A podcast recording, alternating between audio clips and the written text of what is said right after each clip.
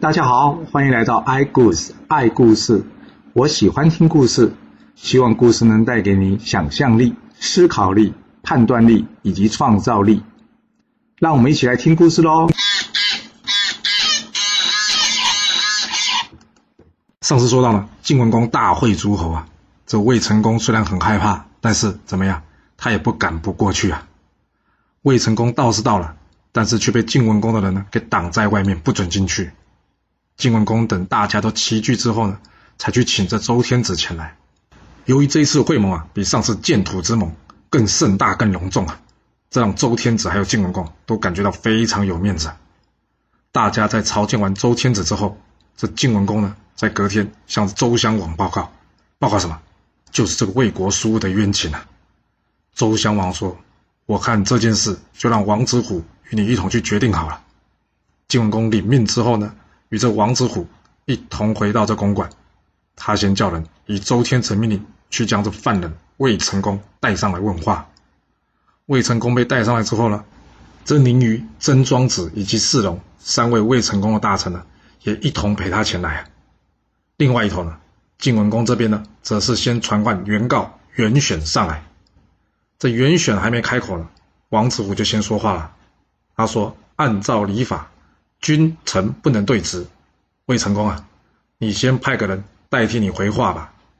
套句现在的话来说呢，就是请个诉讼代理人，也就是找个律师的意思啊。”魏成功决定了，派出曾庄子以及世龙帮他答辩。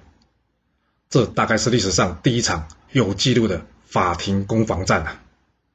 这原告袁选。开始说话了，他从苏如何无私让魏成功回国，到魏成功杀了他的儿子元角，又让人杀了这苏武，一件一件事仔仔细细的向晋文公以及王子虎去说明。曾庄子呢，并没有否认袁选的指控，但是他将过错全部推到这公子传犬身上。他说，这都是因为传犬在那边搬弄是非，导致魏成功一时不察。才错杀元角，而这蜀武被杀呢，并非魏成功授意的，完全是传犬的个人行为。魏成功在发现之后呢，也立即将这传犬给处斩了，并没有包庇这传犬啊。袁选说：“胡说八道！若不是魏成功他自己心里有鬼，传犬随便说说，他能听信吗？当初传犬要我推蜀武为国君，我告诉他蜀武没有私心，要迎接他哥哥回来。”我们两对主公的忠心可比日月，但是结果呢？我担心主公放心不下，所以让我的儿子去主公那边，这等于是让我的儿子去做人质。这样，难道他还不明白我的用心吗？我一片好心换来的是什么？换来的是我儿子冤枉被杀。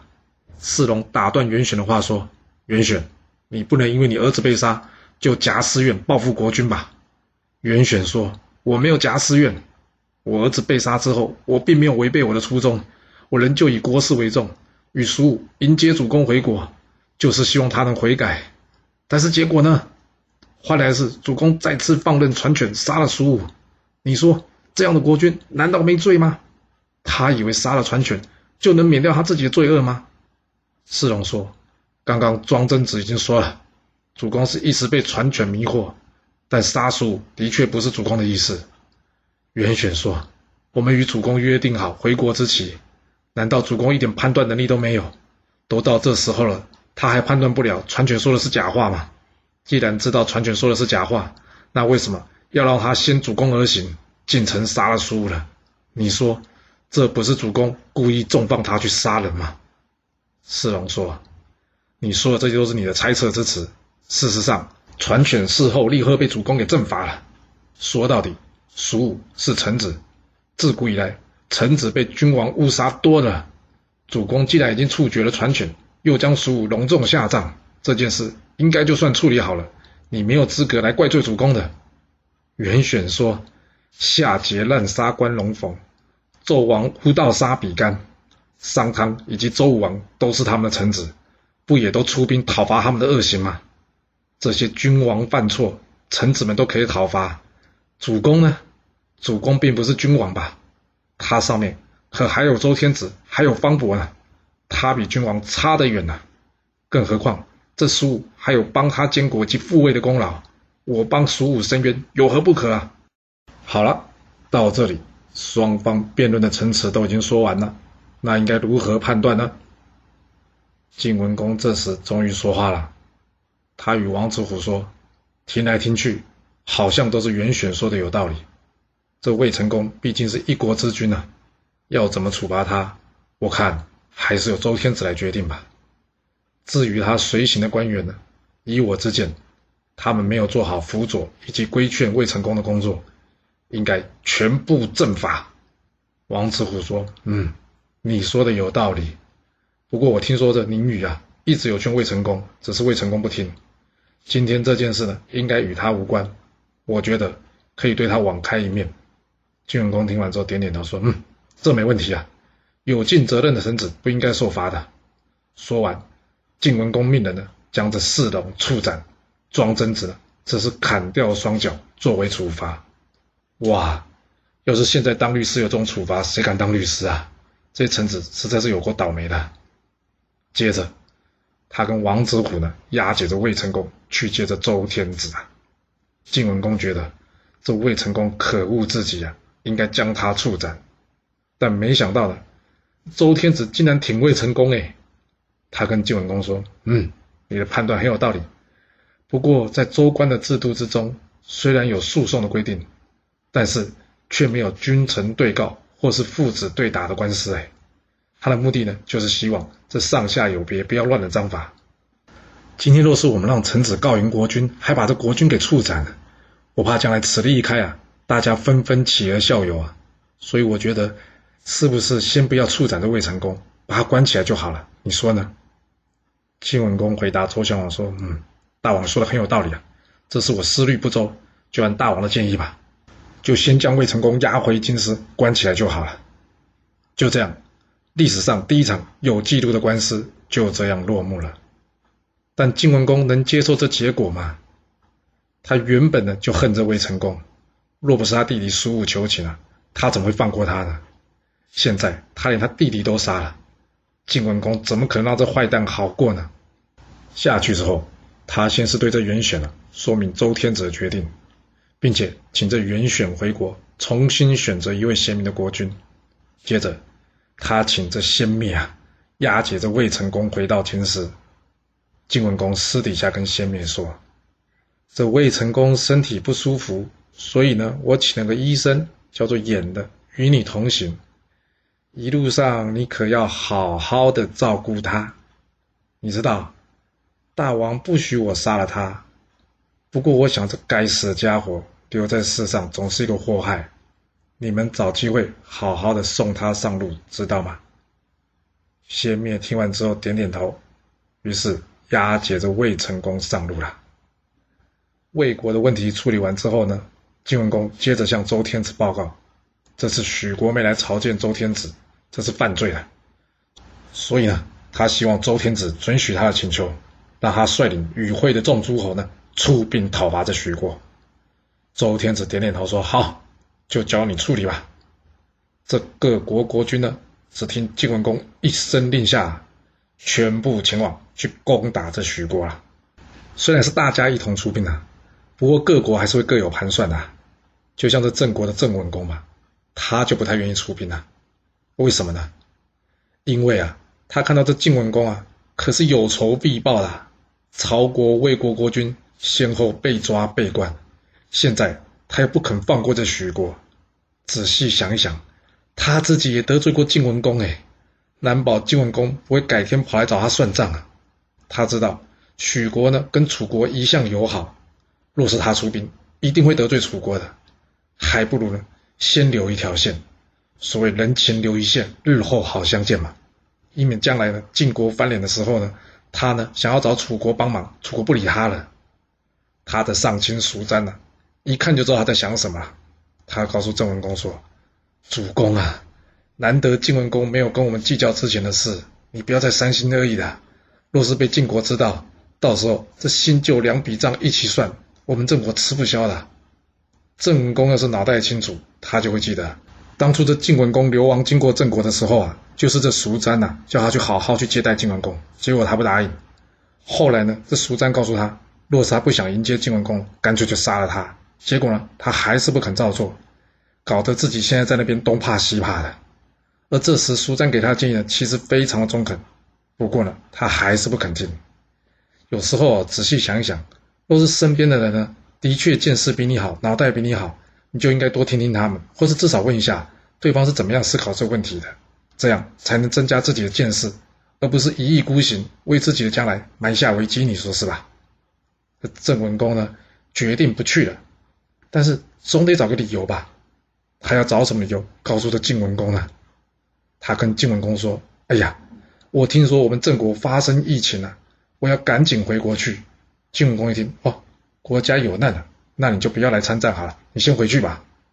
这郑文公离开之后呢，他另外偷偷派人送信给这楚国啊，告诉楚王，这晋军呢打算率同众诸侯呢去攻打这许国。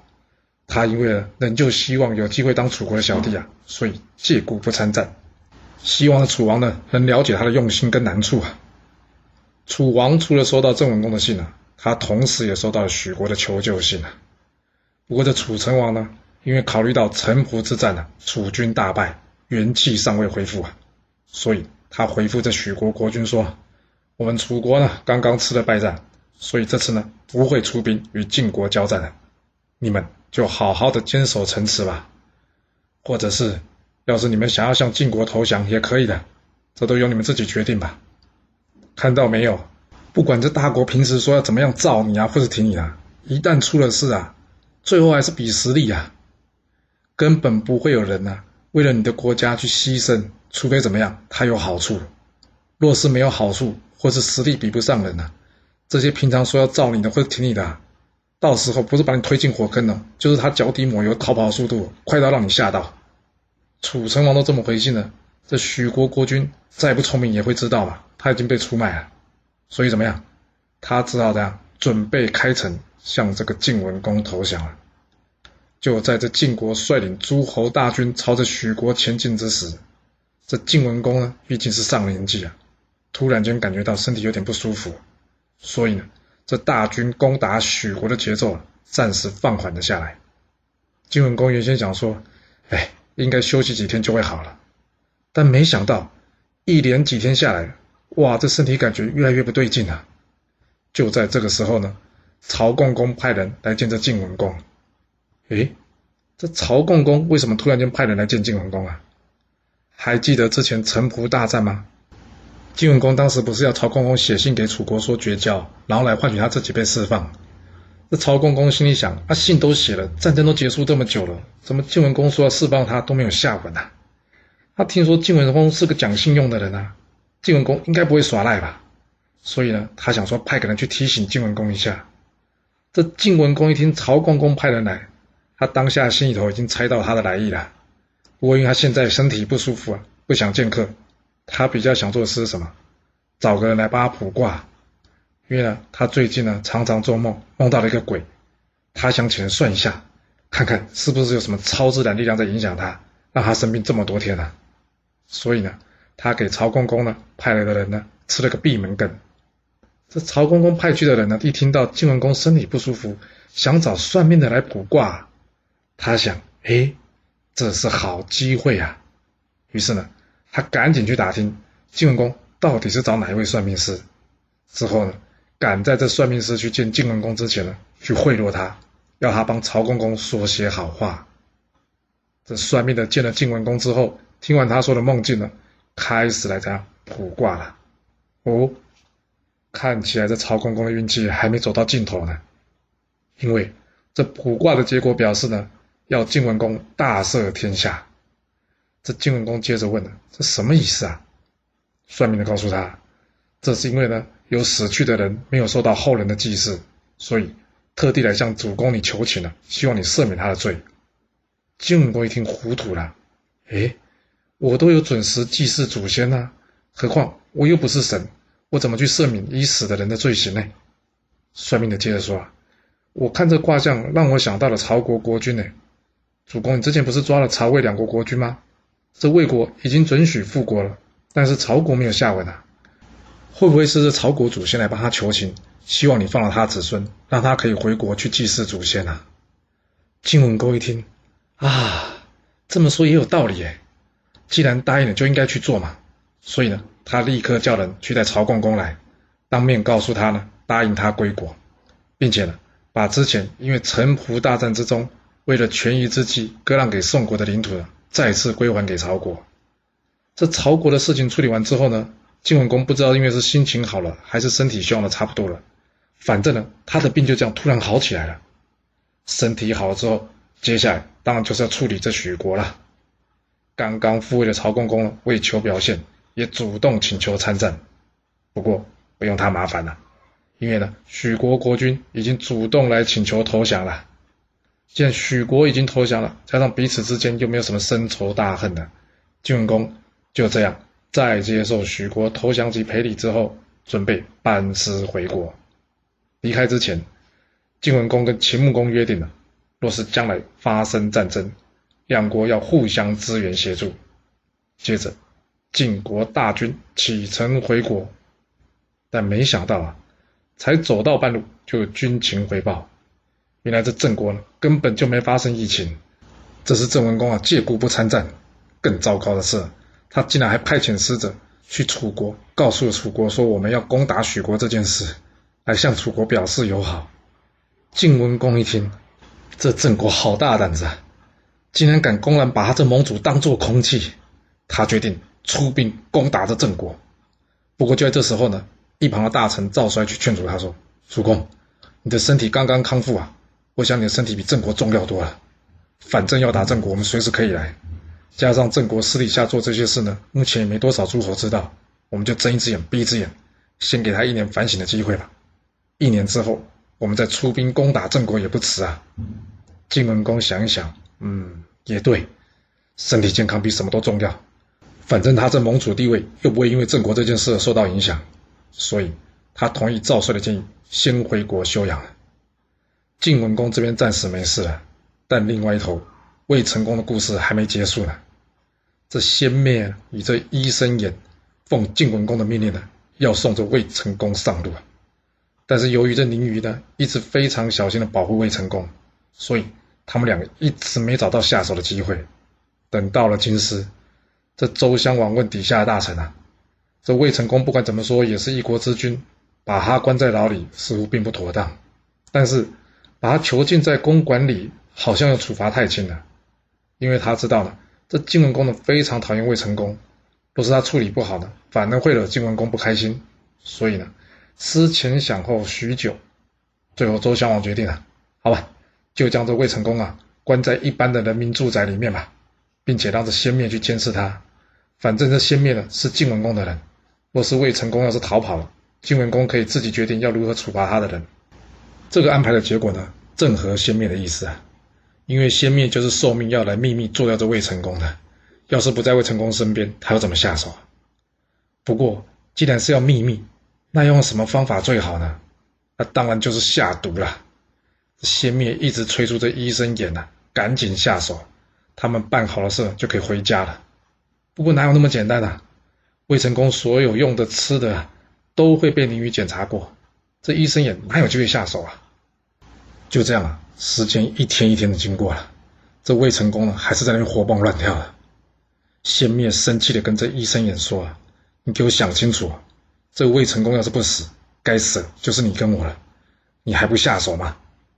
医生眼非常无奈啊，他该怎么下手呢？最后呢，他想出一个方法。他当天夜里啊，跑去找谁？找这宁宇。他把这晋文公呢想要杀魏成功的事告诉这宁宇。诶，他为什么这么做啊？因为呢，这医生也不希望下手的时候呢误伤了像宁宇这样的忠臣。但他不下手，他就会死啊。所以他来告诉宁宇说，希望呢宁宇不要去阻挡他，因为就算他失败，晋文公还是会派别人来杀掉魏成功的。宁宇听完之后呢？非常感谢这医生眼对他的好意啊！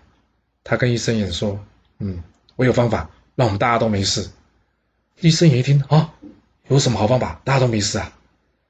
这宁玉告诉他说：“来来来，你过来，我告诉你，只要如此如此，这般这般就行了。”医生也一听说有这么简单，宁玉笑着说：“你家主公啊，年纪大了，他呢已经半只脚踏进棺材里面了。这一个人呢，若是快到另外一个世界呢，那他相信那个世界，也就是鬼神的话，可能会比我们这些现实世界还活着的人话还多的。曹公公的事，不就摆明是一个例子吗？医生眼听完这话之后呢，点点头说：“嗯，好，就照你的计划进行吧。”隔天，在先灭的监视之下呢，医生眼端上了一副药，要给这魏成功喝，说呢，这是要治他的病。这宁宇一如往常呢，要先尝过这药。但医生眼却坚定地说：“这药的分量是精心调过的，若给他尝了一口就没用了。”他坚决不让宁于试药。于是他上前了，将这药强灌给这魏成功喝。这魏成功哪里肯喝啊？才被灌了一两口，这时医生眼突然间全身僵硬，两眼发直，口吐鲜血，接着手中的药啪啦一下摔到地面，而这魏成功也倒了下来。一旁的人被这两个人突如其来的景象呢给吓一大跳。经过一番抢救之后呢，这医生眼呢先恢复了意识。医生眼惊恐的大叫，跟大家说：“他他刚刚看到一个大巨人，自称是晋国的祖先唐叔虞，要来救他的同姓亲人魏成功，所以他将我手中的药给打掉了。”宁宇一听，赶紧找人将这打翻的药检查一下，哈，原来有毒。他假装愤怒的问这医生眼说：“你为什么要这么做？”说完，他就准备冲上来来打这个医生眼。就在这个时候，魏成功也被救醒了。魏成功呢，醒来之后呢，也说他刚刚看到唐叔虞来救他。这一旁的仙妹看到这状况啊，他不由得不相信啊，难道真是有天神下凡来救这魏成功吗？他跟凌云说：“你快给我住手！”说完了，他带着医生也离开了。他告诉魏成功说：“既然有神明保护你，我看这件事我先回去禀报我家主公，看该如何处理好了。”先灭回国之后呢，向晋文公报告了这件事。晋文公一听，哇，我家祖先都要罩着他，哎，算了算了算了，饶他一命吧。鲁僖公听到魏成功大难不死的事情呢，他问大臣张孙成啊：“我鲁国与魏国一向关系不错，我想要帮忙，帮这魏成功复位有机会吗？”张孙成说：“当然有啦，这周襄王不杀他，就是给他机会嘛。”而晋文公竟然动用私刑，就表示他不好不给周天子面子嘛。现在既然魏成功不死，难道他要在周天子那终老一生吗？主公，我建议呢，你可以帮魏成功向晋文公说情，这样一来，晋文公有台阶下，而魏成功则会感激我们鲁国。你觉得呢？鲁西公听完话之后，觉得嗯，有道理。好，那这件事就交给你去办吧。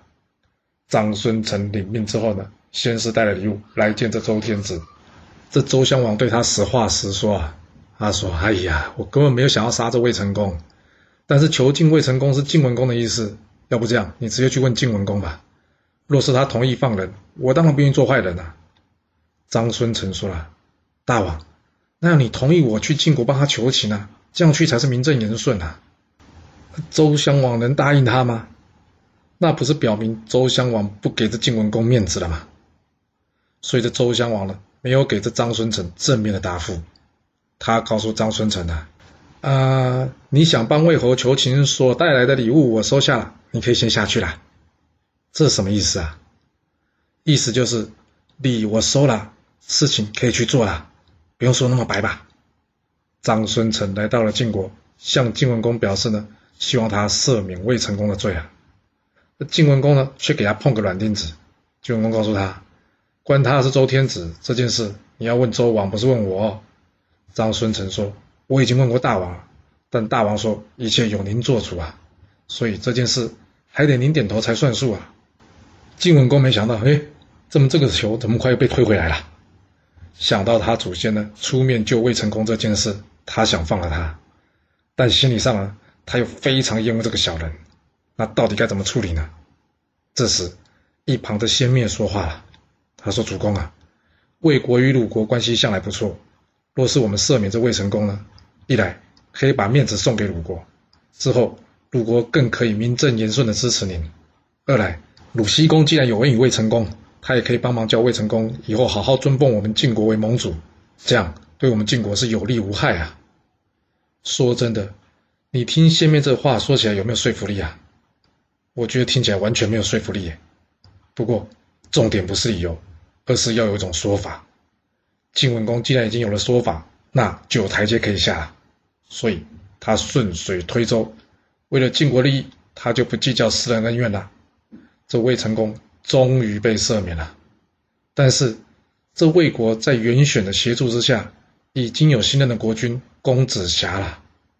那这魏成功要如何才能回到魏国呢？魏成功的下场会是如何呢？这故事将会如何的发展呢？我们到下次才能跟各位说喽。好了，今天先说到这。若是喜欢今天的故事，记得给我五星评价，给我支持，或是点赞、订阅以及分享哦。其实历史就是顶层阶级的生活记录。若能了解他们的思考模式以及作业方式，我们便能有机会。改变自己的未来，希望今天的故事能对你有所帮助。谢谢你来听我说故事，我们下次再见喽。